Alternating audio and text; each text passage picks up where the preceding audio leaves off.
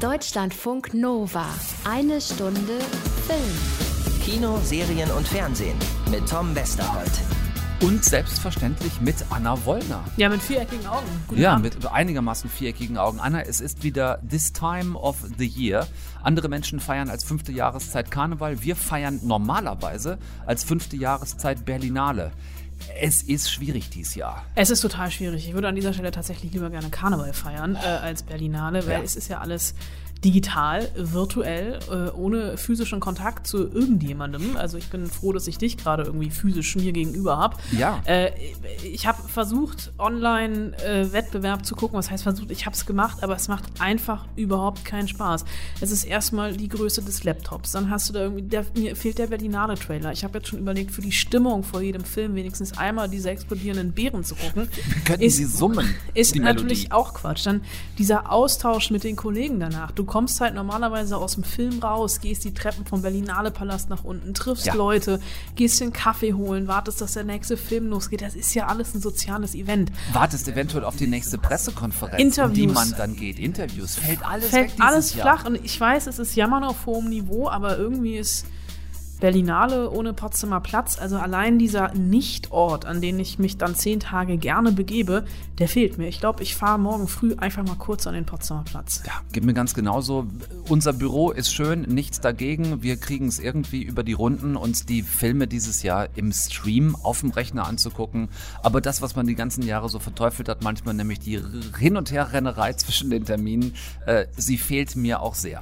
Ich habe schon angefangen, mich ungesund zu ernähren, um wenigstens irgendwas zu haben. Um wenigstens so, dadurch so ein kleines bisschen Berlinale-Gefühl zu haben. Wir werden versuchen, für euch heute trotzdem ein kleines Berlinale-Spezial herzustellen, denn Anna und ich haben uns gesagt, wenn dieses Jahr schon in diesem ersten Teil jetzt in dieser Woche keine roten Teppiche, keine Premieren, keine Stars und auch ihr nicht wirklich was groß mitbekommen könnt, dann versuchen wir eure Augen und Ohren zu sein. Und ähm, Anna, heute nehmen wir uns die deutschen Filme vor. Die drei der vier deutschen Wettbewerbsbeiträge. Genau, die, die wir schon gesehen haben, könnt ihr euch drauf freuen. Maria Schrader ist mit dabei mit einem neuen Film, Dominik Graf und das Regiedebüt von Daniel Brühl.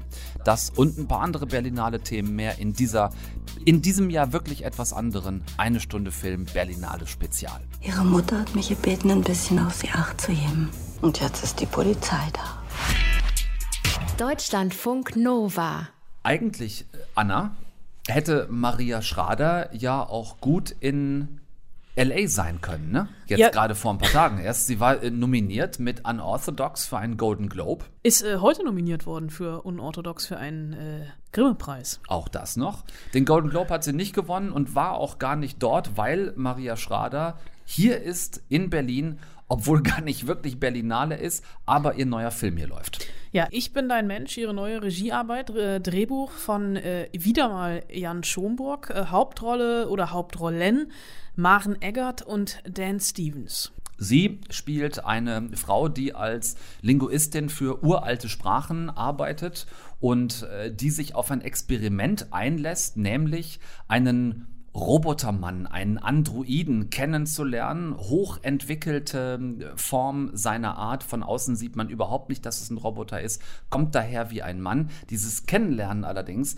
in einem sehr merkwürdigen Musik-Tanz-Café, wie man es vielleicht so aus den 30er Jahren erwarten würde. Das Kennenlernen von Mensch, Frau und Robotermann, das merkt man gleich zu Anfang, ist sehr, sehr strange. Tom, ja? Magst du es nicht, wenn man dir Komplimente macht? Glaubst du an Gott? Das ist eine Frage, die man nicht in dieser Umgebung diskutieren sollte. Hast du ein Lieblingsgedicht? Ich mag vor allem Rilke. Herbsttag zum Beispiel. Sechste und siebte Zeile. Dränge sie zur Vollendung hin und jage die letzte Süße in den schweren Wein. Vorletzter Buchstabe des Gedichtes. E. Was ist der Sinn des Lebens? Die Welt in einen besseren Ort verwandeln. 3587 mal 982 durch 731. 4818,65116. Ja, das sind Rechenaufgaben, wie Anna und ich sie uns gegenseitig ständig hier im Büro stellen. Ja, ne? ich bin ja auch Androide. Genau, und beides sind wir auch äh, Mathematikspezialisten. Ich wusste tatsächlich so die ersten 20 Minuten nicht genau, was ich von diesem Film halten soll. Wollen wir so weit gehen und sagen, äh, Maria Schrader hat hier eine Sci-Fi-Liebesdramödie komponiert? Ja, ich fand es am Anfang wunderbar schnulzig fast schon. Also dieses, äh, ja, es geht ganz klassisch in die Richtung einer Romcom und äh, alleine dieser erste Auftritt von Dan Stevens als ähm, Robotermann Tom, wie er ja lustigerweise auch noch heißt, Kann ich gar nicht nachvollziehen. ähm, der hat ja sowas, der spielt das ja mit so einem verschmitzten Stock im Arsch. Mhm. Ähm, der hat wirklich sowas schelmisch Grinsendes. Also für alle, die Dan Stevens nicht vor Augen haben, das ist der Matthew aus Downton Abbey. ersten zwei Staffeln, glaube ich. Die oder ersten, drei oder drei so. sind es, glaube ich. Ja. Ja. Wo, nee, die ersten zwei, egal. Und der hat sowas total Schelmisches, weswegen man am Anfang so ein bisschen an, seiner, an seinem Roboter-Dasein auch zweifelt, weil er ist einfach zu perfekt, um ein Roboter zu sein. Mhm. Äh, beziehungsweise er hat sowas Menschliches. Und das erste Mal, dass, er, dass man es wirklich merkt, ist, ähm, man kann halt durch ihn durchfassen, durch alle Roboter, die frei im Markt verfügbar sind, weil äh, Maren Eggert soll ihn ja testen, ob er ähm, tatsächlich, also ob der Prototyp für den ganz normalen Alltagsgebrauch des Partners möglich ist. Und dieser Roboter hat am Anfang auch noch ein Softwareproblem. Der stürzt ab mitten in der ersten Unterhaltung und braucht erstmal ein Update von der Servicevertreterin, die von Sandra Hüller gespielt wird. Und das ist wirklich, das ist äh, sehr, sehr skurril, dieses Setting. Und Maren Eggert gibt ihm auch immer wieder zu verstehen, dass sie überhaupt keine Beziehung sucht. Also Das finde ich das, ist, Entscheidende. Genau, weil es, sie ist nicht auf Sie ist die der, Testerin. Richtig, sie ist nicht verzweifelt auf der Suche, sondern die Situation, die hier so absurd und so herrlich grotesk ist, ist ja die, dass der Robotermann, weil er so programmiert ist, unbedingt diese Beziehung mit ihr eingehen will. Sie aber die ist als, als die Menschfrau in dieser Beziehung, die da überhaupt keinen Bock drauf hat und ihn das auch pausenlos spüren lässt. Ja, und trotzdem versucht er, weil er gefüttert ist mit ihren Wunschvorstellungen eines Traummanns, füttert der Algorithmus die ganze Zeit, ähm, teast sie so an mit den Dingen, die sie eigentlich erwartet, die sie aber eigentlich total doof findet und trotzdem ähm, hat das, also ist es auch, also gerade gegen Ende, wenn es die, wenn dieses Slapstickhafte gar nicht mehr im Vordergrund steht, ist das wirklich eine eher fast schon philosophische Auseinandersetzung mit dem, was wir von der Liebe erwarten. Das ist auch das, was Maria Schrader mit diesem Film erzählen möchte. Äh, die Algorithmen, du hast es angesprochen, spielen eine ganz entscheidende Rolle. Ähm, Tom, Roboter Tom, äh, konfrontiert sie auch permanent damit, was wo so und so viel Prozent der Frauen sich angeblich wünschen, äh, was natürlich im Fall von Alma überhaupt nie aufgeht. Fazit, Anna, ich habe mich köstlich unterhalten gefühlt von Ich bin dein Mensch und wähle die Formulierung extra in Gedenken an deine einleitenden Worte, dass es anfangs, ja, da- dass das Ganze so eine, so eine, wie so eine schelmische Romcom daherkommt. Aber diese, diese Biestigkeit und Bissigkeit, die es entwickelt, zum, zum Thema Algorithmus in der Liebe, ich fand's großartig. Kann ich einfach nur so unterschreiben. Äh, Ich glaube, äh, es gab lange keinen Berlinale-Wettbewerb mehr, in dem die deutschen Filme so stark vertreten waren wie in diesem. Nahtloser Übergang zu Dominik Graf und Fabian oder der Gang vor die Hunde. Wir sitzen alle im gleichen Zug und reisen quer durch die Zeit. Wir sehen hinaus. Wir sahen genug. Wir fahren alle im gleichen Zug und keiner weiß, wie weit. Und was führt Sie nach Sodom und Gomorra? Ein Nachbar schläft, ein anderer klagt, ein dritter redet viel. Stationen werden angesagt. Der Zug, der durch die Jahre jagt, kommt niemals an sein Ziel. Ein drei Stunden langer Film, über den wir wahrscheinlich auch drei Stunden reden können. Jetzt ist es so ein bisschen das Déjà-vu zu letztem Jahr, wo es Berlin-Alexanderplatz gab im Wettbewerb äh, von Buran Kurbani, äh, Alfred Döblin-Verfilmung. Jetzt ist Kästner dran, historisch ein bisschen später angesiedelt, nämlich 1931. Tom Schilling spielt Jakob Fabian, äh, Albrecht Schuch spielt seinen besten Freund Stefan Labude und Saskia Rosendahl spielt eine junge Schauspielerin, in die sich äh, Fabian verliebt. Und äh, das ist ein Film, der mich erschlagen hat. Und dieses Erschlagen kann ich positiver nicht ausdrücken. Äh, es, ich, ich würde in dem Kontext tatsächlich äh, die Wörter Meister, äh, die Wörter, das Wort Meisterwerk fallen lassen, Ja. weil was Dominik Graf aus diesem Stoff rausholt, äh, also diese Geschichte von Fabian, der als Werbetexter 1931, äh, Werbetexter für eine Zigarettenfirma in Berlin lebt, äh, promoviert ist, eigentlich schreiben will, aber irgendwie die Miete zahlen muss, sich verliebt in Saskia Rosendahl, ähm, äh, sein Freund, sein bester Freund wohlhabend ist, die beiden so ein bisschen mitfinanziert, immer wieder dieses Abtauchen ins Nachtleben und dann aber auf der anderen Seite dieser aufkommende Nationalsozialismus. Und wie Dominik Graf das gefilmt hat, das ist teilweise schon anachronistisch. Wir haben 4 zu 3 Bildformat. Das ist grobkörnig. Allein diese, diese Eröffnungssequenz, wo wir eine Berliner U-Bahn äh, in der Gegenwart In der habt. Gegenwart, genau. Und die Kamera diesen Gang lang fährt Mhm. und oben kommt sie raus. Ich habe immer, ich glaube, es ist der Heidelberger Platz, aber ich bin mir nicht mehr sicher. Nagel mich da nicht drauf fest. Ja, ja. Und dann oben Tom Schilling im Anzug als Fabian in den 30ern langläuft. Und wir immer wieder so Momente haben, wo ich beim Gucken auch so dachte, also die kommen aus der Haustür und unten liegen Stolpersteine. Also Und- die Steine, die in, äh, in Gedenken an die Juden, die in dem Haus gewohnt haben, Mhm. In der Gegenwart gesetzt worden. Was Dominik Graf hier macht mit diesem 4 zu 3 Bildformat ist, sich die Freiheit rauszunehmen, das Grobkörnige hast du angesprochen, immer wieder auch die von ihm gedrehten Bilder verschmelzen zu lassen mit historischen Aufnahmen. Es geht dann teilweise ins Schwarz-Weiß und diese, diese Verschmelzung läuft aber so fließend, dass wir manchmal auf den ersten Blick gar nicht wissen, ist das jetzt gedrehter Spielfilm oder ist das tatsächlich Archivmaterial aus den 30er Jahren? Ganz großartig. Diese Geschichte im Ursprung ist ja, wenn ich das richtig verstanden habe, teilautobiografisch von Kästner geschrieben gewesen. Also es beschreibt auch letzten Endes einen Teil seiner eigenen Geschichte in den späten 20er, frühen 30er Jahren. Ich hatte ein bisschen Angst, als ich gehört habe, drei Stunden, aber es ist einer dieser drei Stunden Filme, die auch tatsächlich nirgendwo durchhängen. Es ist schon lang und der Film ist ein absolutes Brett. Also ich fand ihn schon auch anstrengend. Ich kam, also da müssen wir ja fairerweise sagen, den Film haben wir tatsächlich im Kino gesehen, auf der großen Leinwand, weil das von Dominik Graf explizit gewünscht war. Und ich glaube, zu Hause auf dem Laptop, am Laptop, auf dem Bildschirm wäre ich durchgedreht. Weil dieser Bild, dieses ist ein Film, der dich erschlagen will von seinen Bildern und der es auch schafft. Und dieses kleine, also wenn du das zu Hause auf dem Laptop guckst, hast du, glaube ich, die ganze Zeit so kleine Fäustchen im Gesicht. Ja. Und äh, hier hast du wirklich dieses Brett einer Leinwand. Es ist einfach nur, also Fabian, ich kann es eigentlich gar nicht in Worte fassen, weil es ist so ein Film, den muss man selber erlebt haben. Ist ein Film, Anna, wenn man sich davon erschlagen lassen möchte, muss man auch gar nicht mehr so wahnsinnig lange drauf warten. Nee, kommt im Ju, also wenn wenn es dann noch Kinos gibt und die offen haben sollten, ist der Film im Sommer terminiert. So, könnt ihr dann reingehen, sprechen wir natürlich dann auch nochmal drüber, wenn der Film da ist. Vielleicht gibt es dann noch das ein oder andere spannende Gespräch zu.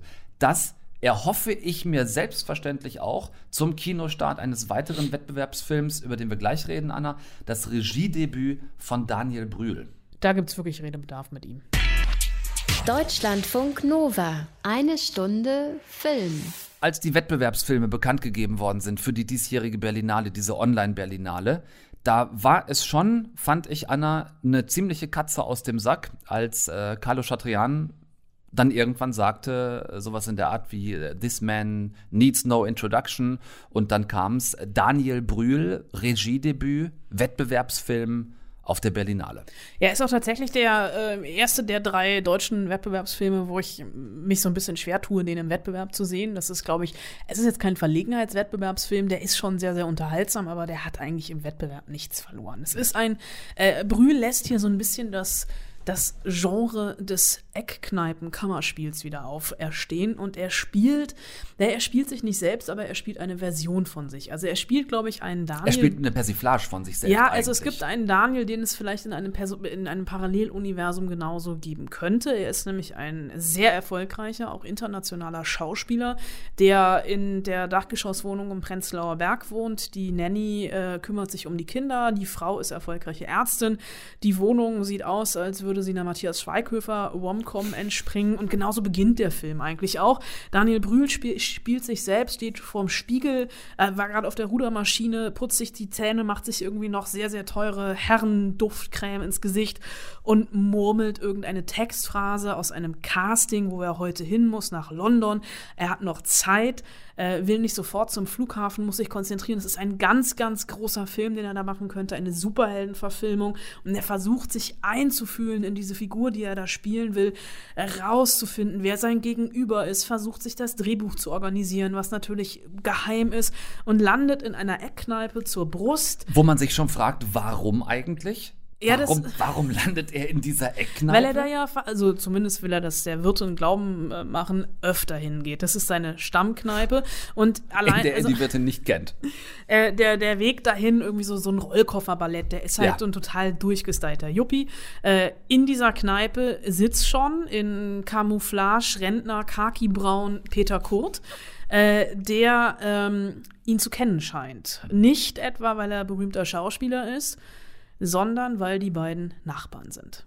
Ich kann in eure Wohnung sehen. Von meinem Fenster aus. Manchmal da kommt auch ihr Freund. Also einer von beiden, die hat zwei. Und wenn ihr verreist seid, dann bleibt er auch über Nacht. Also immer einer von beiden. Oder mal der eine, mal der andere. Weiß nicht, die sehen ja auch alle gleich aus. Das stimmt doch nicht.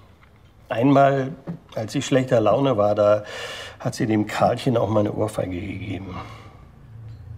Wie bitte? Ja, geht ihn nichts an, habe ich mir gedacht. Okay, jetzt wissen Sie's. Conchita hat meinen Sohn geschlagen.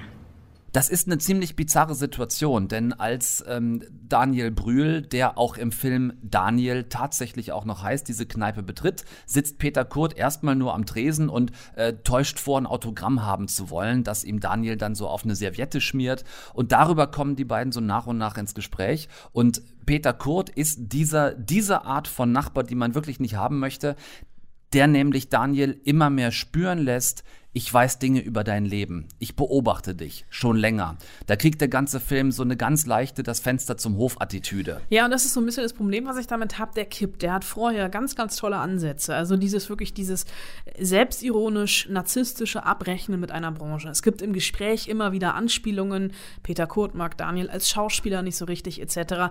Dann hat Peter Kurt, äh, dann ist es dieses Gentrifizierungsding. Also was man wirklich von der ersten Sekunde an in diesem Film spürt, nämlich als Daniel mit dem Fahrstuhl nach, mit dem exklusiven Fahrstuhl der Dachgeschosswohnung am tristen, grauen, unsanierten Mietshaus nach unten fährt. Also hier treffen wirklich Welten aufeinander. Hier trifft Ost auf West, beziehungsweise West auf Ost. Also wir haben diese Gentrifizierung, wir haben dieses West-Ost-Ding.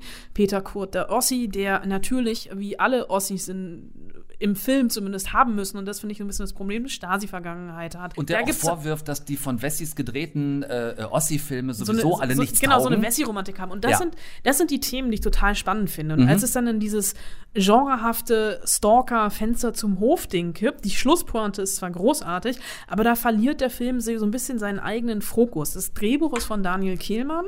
Äh, Brühl inszeniert sich selbst und er schneidet das natürlich auch als, als, als Kammerspiel, weil es immer wieder Schuss gegen Schuss gibt, äh, mit, mit sehr vielen netten kleinen Einfällen, aber am Ende lässt es Jammern auf hohem Niveau, zerfleddert es ein bisschen. Also gut fand ich, dass Daniel nicht in seinem ersten Film versucht, irgendeine Form von Blockbuster zu drehen, sondern dass er versucht, aus wenig möglichst viel zu machen, dass er kammerspielartig bleibt und sagt, da muss ich mich eigentlich nur um zwei Schauspieler richtig kümmern, nämlich um mich selbst und um Peter Kurt, der ernsthaft äh, auch mit einem Telefonbuch als Text zurechtkommt. Also Ja, der Peter Mann Kurt ist unglaublich. spielt ihn halt auch an die Wand, aber das Natürlich. weiß, das weiß Daniel Das ist, auch. das ist gar nicht schlimm. Man kann seinem Spielpartner durchaus den Vorzug lassen. Das finde ich alles Dinge, die ich, die ich nachvollziehen kann, es klein zu halten. Was mich gestört hat, er erzählt uns hier zwei Figuren, äh, zu denen ich bei beiden keine Empathie empfinden kann. Also weder, weder sich selbst macht er an irgendeiner Stelle sympathisch, noch den Nachbarn. Ich habe es also die ganze Zeit mit zwei völlig unsympathischen Figuren zu tun, ähm, die immer mal so ein bisschen ins Sympathische reinwabern, aber nie wirklich den Schritt dahin schaffen. Äh, da habe ich mich ein bisschen schwer mitgetan. Du hast es eingangs schon gesagt, ich unterschreibe es. Es ist ein Film, über den wir hoffentlich mit Daniel dann reden können, wenn er rauskommt. Ähm, und über den man dann auch wirklich, wirklich einiges noch reden kann.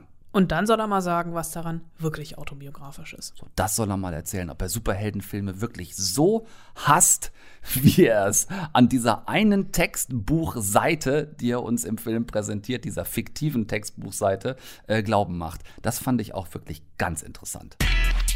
Deutschlandfunk Nova. Eine Stunde Film. Es könnte sein, dass Anna und ich, wir zwei Profis, eben tatsächlich möglicherweise eventuell vergessen haben zu sagen, wie der Berlinale Film von Daniel Brühl eigentlich heißt. Ja, das passiert schon mal. Ist ein ganz kurzer Titel Nebenan heißt der Film. Wisst ihr das jetzt? Was wir schon seit Jahren mit eine Stunde Film auf der Berlinale machen, gerne machen und deshalb auch immer wieder machen, ist mit der Sektion Berlinale Talents zusammenzuarbeiten. Also quasi mit dem Nachwuchs, mit der Sektion des Festivals, die dem Nachwuchs aller Gewerke, also Schauspielerinnen, Schauspielern, Filmemacherinnen, Machern, ähm, aber auch ähm, Autorinnen, Autoren, also allen Menschen, die in den unterschiedlichsten Gewerken des Business arbeiten, eine Plattform äh, zum Austausch bieten. Also viele Workshops und äh, Podiumsgäste sind da im Programm und das natürlich normalerweise auch in direkter, unmittelbarer Präsenz. Da kann man also dann äh, sich ein Ticket für besorgen und kann zu den Veranstaltungen hingehen. Geht dieses Jahr alles nicht, das wissen wir, aber Talents hat gesagt, wenigstens wir bleiben trotzdem fürs Publikum offen, wenn halt auch nur online. Lege ich euch also wärmstens ans Herz, berlinale-talents.de, schaut da bitte mal rein. Jeden Tag in dieser Berlinale Woche gibt es da spannende Live-Übertragungen, super Gäste. Heute zum Beispiel Welcott Bungé. Letztes Jahr war er der Hauptdarsteller im deutschen Wettbewerbsfilm Berlin Alexanderplatz. Super Typ Typ hat dieses Jahr, ist auch Filmemacher, selbst eine Regiearbeit in der Sektion Forum laufen. Ein Kurzfilm zum Thema Body Language. Und das ist tatsächlich auch sein Thema als Gast bei Talents. Ich habe vor ein paar Tagen mit ihm drüber zoomen können.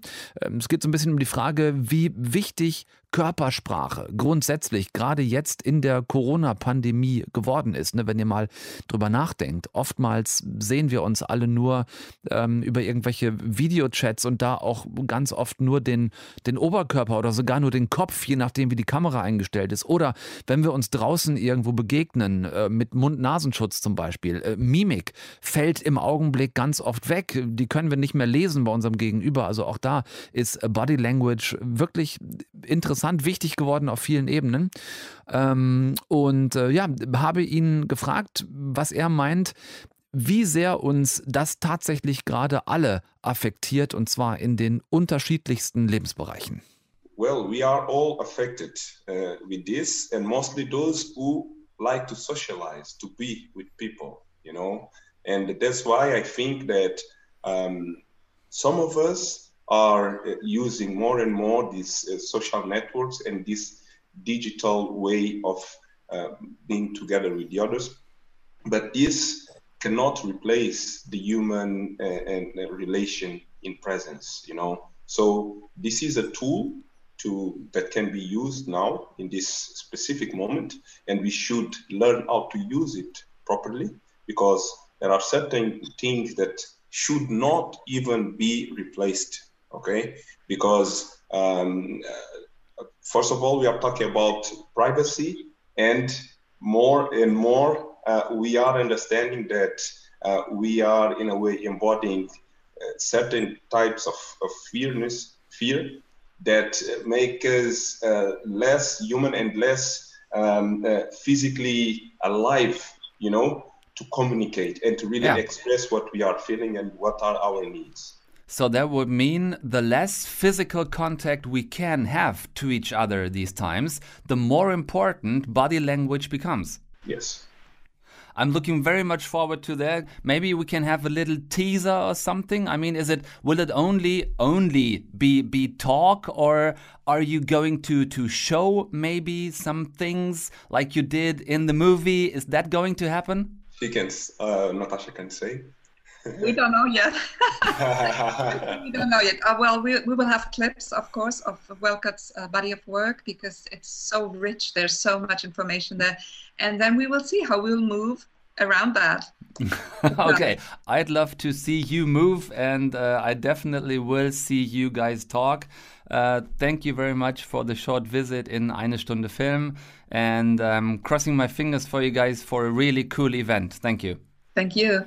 Wackett Bungé zusammen mit äh, der Moderatorin Natascha von Berlinale Talents, äh, die das Event heute zusammen mit ihm moderiert hat. Das nur ein Beispiel für viele äh, wirklich spannende Events, die da online wenigstens jetzt auch für euch zu sehen sind. Also unbedingte Empfehlung berlinale-talents.de. Ist wirklich eine der wenigen Möglichkeiten in diesem Jahr irgendwie selbst an der Berlinale teilnehmen zu können. Äh, nächste Woche sprechen wir dazu noch mit weiteren Gästen, die jetzt jetzt diese Woche da sind, unter anderem mit River Gaio. Ganz äh, spannende Intersex-Filmemacher aus den USA. Erste Intersex-Person, die in einem Film auch eine Intersex-Rolle gespielt hat, zum Beispiel. Da kommen noch ein paar echt coole Themen. Ähm, gleich erstmal, äh, ja, for something completely different. Wir gucken zusammen in den neuesten Disney-Animationsfilm rein, der halt zurzeit auch eben nicht ins Kino kann und deshalb direkt auf Disney Plus erscheint. Was das für ein Film geworden ist, was der kann oder nicht, das gleich hier in eine Stunde Film. Deutschlandfunk Nova. Eine Stunde Film. Ich wurde mein Leben lang ausgebildet, eine Wächterin des Drachenjuwels zu werden. Doch diese Welt hat sich verändert. Und ihr Volk hat sich entzweit. Um den Frieden wiederherzustellen, muss ich den letzten Drachen finden. Raya und der letzte Drache heißt Disneys neuestes Animationsabenteuer, genau wie zuletzt auch schon Soul von Pixar, kommt dieses Abenteuer eben jetzt nicht in die Kinos, sondern startet am Freitag, 5. März direkt auf deren Streaming-Plattform Disney Plus. Im Film lebt die junge Raya als Tochter des Oberhaupts eines der fünf Clans, die es dort gibt in dem fiktiven Land Kumandra. Fünf Clans in fünf Regionen des Landes, die nach Körperteilen eines Drachen benannt sind. Das ganze Land hat, das sieht man auf der Karte immer wieder mal im Film, hat auch die Form eines Drachen. Und äh, Raya und ihr Vater leben in Hart, also dem Herz von Kumandra, dem Drachenherz. Äh, dort sind sie die Wächter eben dieses gerade angesprochenen magischen Steins, der eines Tages die Drachen zurückbringen soll, denn die gibt es in Kumandra seit jetzt 500 Jahren nicht mehr. So wie das so ist, bei äh, fünf Clans sind alle anderen natürlich eifersüchtig auf hart. Ne? Es wohnt nicht jeder im Herz, da wo es auch im ganzen äh, Kumandra-Land am schönsten ist.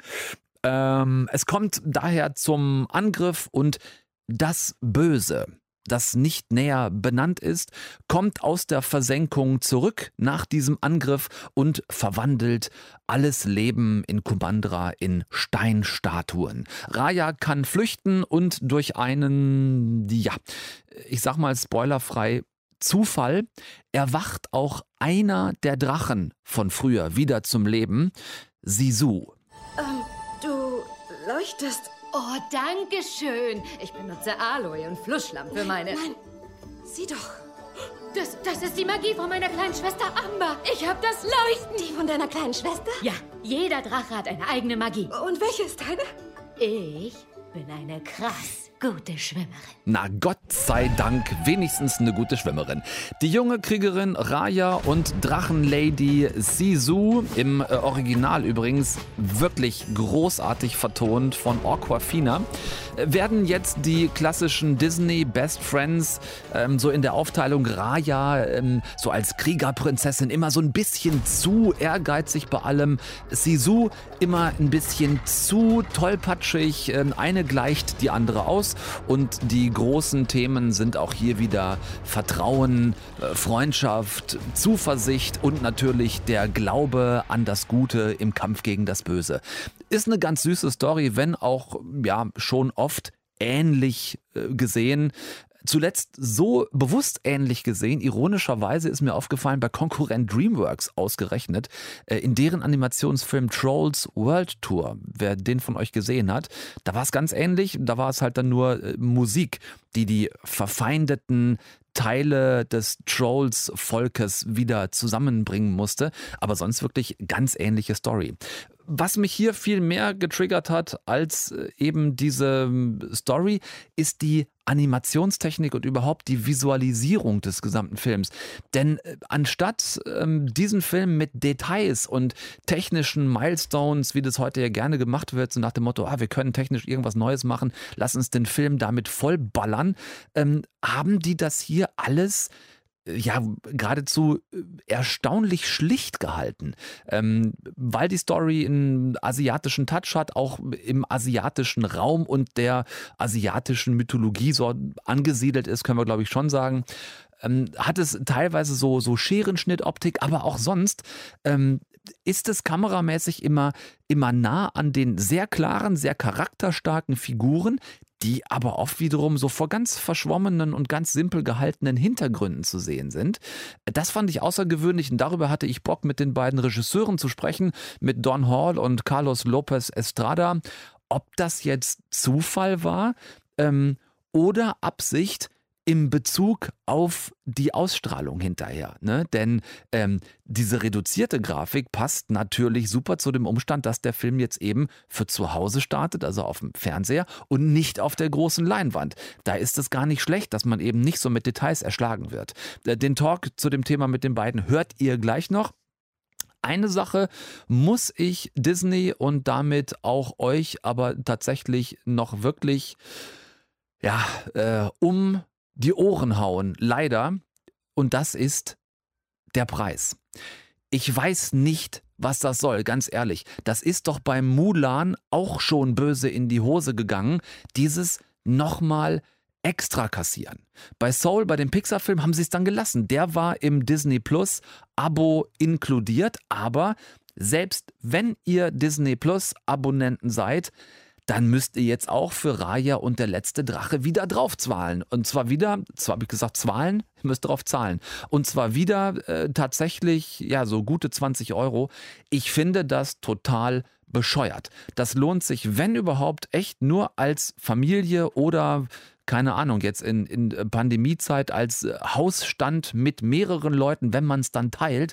Ansonsten ist das zu teuer. Ich kann doch jetzt als Einzelperson nicht ernsthaft hingehen, wenn ich schon ähm, 6, 7 Euro Abo zahle im Monat für ein Portal, das auch noch nur seine eigenen Filme vermarktet. Dürfen wir nicht vergessen. Ne? Disney kauft ja nichts fremd irgendwo ein, sondern die vermarkten dort ihre eigenen Filme. So. Ähm, und dann zu sagen, so, zahl mal hier schön dein Abo und darüber hinaus, wenn du diesen Film sehen willst, dann kannst du nochmal 20 Euro extra latzen.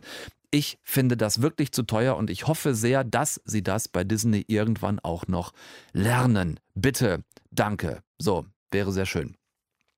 Äh, in diesem Sinne, ja, überlegt euch selber, ob es euch das wert ist. Ähm, durch mehrere geteilt, irgendwie mag es funktionieren. Ansonsten äh, finde ich es äh, zu viel, habe ich glaube ich deutlich genug gesagt. Gleich das Gespräch mit den beiden Filmemachern hier bei uns. Deutschlandfunk Nova. Eine Stunde Film.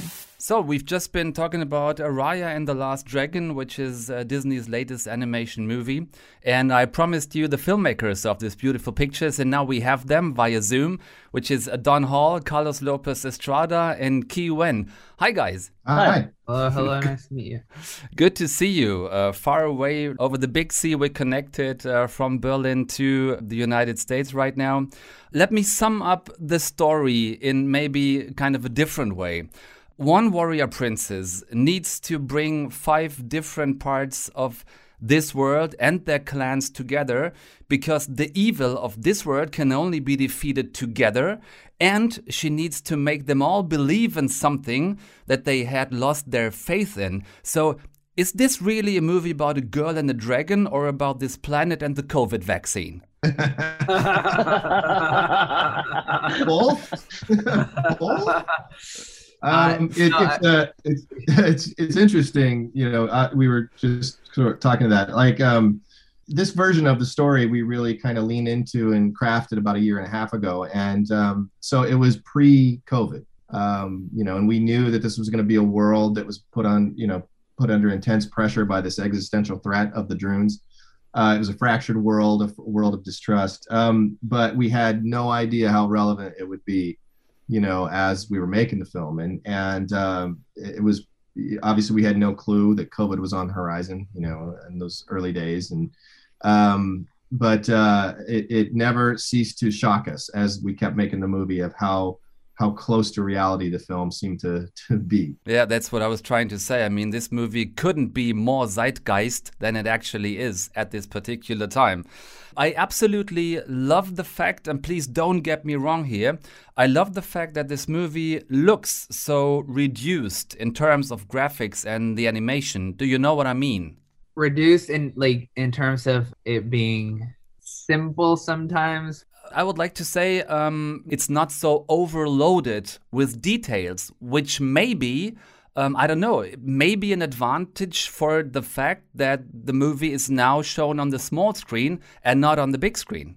Well, I think what something that we talked about is that the world is huge. the the The scope of the adventure is ginormous, but really at its core, it's a it's a human story. It's an intimate story about a girl and her dad, and then when dad is not there, it's about girl and dragon and and how that relationship like really gets to impact her and her other relationships with people. So it it's it's uh I think at its core, it's a very, very intimate story. So it's good to hear that that it, it felt like that to you. That's exactly what I meant because we had some animation movies in the past which were so filled with details in the backgrounds and and you guys come and you show us the characters and even sometimes only the characters with um yeah really kind of blurred backgrounds so we can concentrate like on the stories on the characters and and especially because we see the movies now at home on the smaller screens we don't feel so you know what i mean? Not so pushed into tons of details. Yeah. Yeah i think part of it was just the nature of the story that we are telling. Like uh, uh it was a post-apocalyptic world so a lot of the details like the people were kind of frozen in stone. So it was just kind of that very na- nature of the story that we're telling. But I think the other part of it all is, you know, when you're making a, a, a big Disney movie or, or, or, making characters that we hope will last forever, uh, you know, th- there's a lot of emphasis on those characters because those are going to be the characters that, you know, kids will be playing in their backyards, pretending to be those characters, having toys and, and continue these adventures on. But then there's also moments where we just lock the camera down and for a really long take, just do slow pushing to to Raya's face when she's trying to conjure up Sisu, um, but also Sisu when she's talking about the drone. And and so the animator, just like a great live action actor, can can give you it's riveting. It's not boring. It's riveting, and with very little you know broad movement. And so uh, I love that aspect of the film that we're able to to do both. Talking about um, Sisu, for example, um, you also did amazing with uh, the voiceovers. I mean, Aquafina as Sisu, she's so on point with what she does. Um, how important would you say these days are the voiceovers behind the beautiful characters on the screen? I think something that we've been talking about recently is that it, because the process of animating and, and producing the movie is long, uh, some of these actors were involved with with the movie for like over two years, uh, and the recording process definitely lasts that long. So the collaboration with all the voice the voice cast is is deep um, because they get to you know they first come in and you introduce them to the world. You show them all the designs. You show them the character designs and then they start using that to craft their their performance but then they perform a few scenes uh, and then they step away from it and don't come back for another few but uh, months weeks sometimes months. So in that in that amount of time the people get the voice performances but we also get uh, reference videos and they all start incorporating those findings into the design of the characters into the storyboards into the animation gestures, like the way they speak. So then we come back, and then the actors get to see a ton of progress, and the characters start resembling them more. Um, so as you and that goes on for a year plus. So as you can tell, it's like a real creative process between our filmmaking team and the actors that really uh, feed off of each other with every session. Mm. And talking about um, bringing a movie out to the people, I mean, um, Disney has the advantage maybe to have Disney Plus. So there is this own platform that Disney has. Uh, Disney doesn't have to sell a movie like to a different place. They can bring it down themselves. But do you see for Raya and the Last Dragon some way back onto the, the big screen, although It is on Disney Plus from Friday on. Um, oh yeah, I think I think we're out. We're you know I think we're we're definitely in the uh, theatrical release business. You know I think that that's always been part of our our uh, um, and, and, even as filmmakers, I think we you know we're we're making these movies to be seen on the big screen. So uh, I think we're just fortunate to have sort of both distribution platforms. So it's it's going to be Disney Plus first, but it's possible to have it back on the big screen maybe later. I don't think they've they've uh, those conversations are slightly out of our reach, and you know, there's there's uh, more important people having having those kinds of talks, but hopefully, because I, you know, they're very different experiences, and I think they're both unique in in uh, their own ways. I think that being able to see it at home with uh, your family is kind of like an incredible way to first see it. Uh, but also, there's something cool about seeing it on a huge screen with the huge speakers. So uh, hopefully hopefully people will get to see both uh, sooner or later. Vielen herzlichen Dank, Don Hall und äh, seinem Kollegen vom neuen Disney-Film. Äh, das war's für heute, ihr Lieben. Berlinale Spezial Teil 1 geschafft. Für nächste Woche bleiben aber Gott sei Dank noch Themen genug. Die kriegt ihr dann von Anna und mir. Unter anderem dann auch einen großartigen Gast, auf den ich mich mega freue und ihn deshalb jetzt noch nicht verrate. Überraschung und so. Macht's gut, bitte. Habt's schön. Bleibt gesund. Tom Westerholt out. Tschüss mit Ös. Deutschlandfunk Nova. Eine Stunde Film. Jeden Dienstag um 20 Uhr. Mehr auf deutschlandfunknova.de.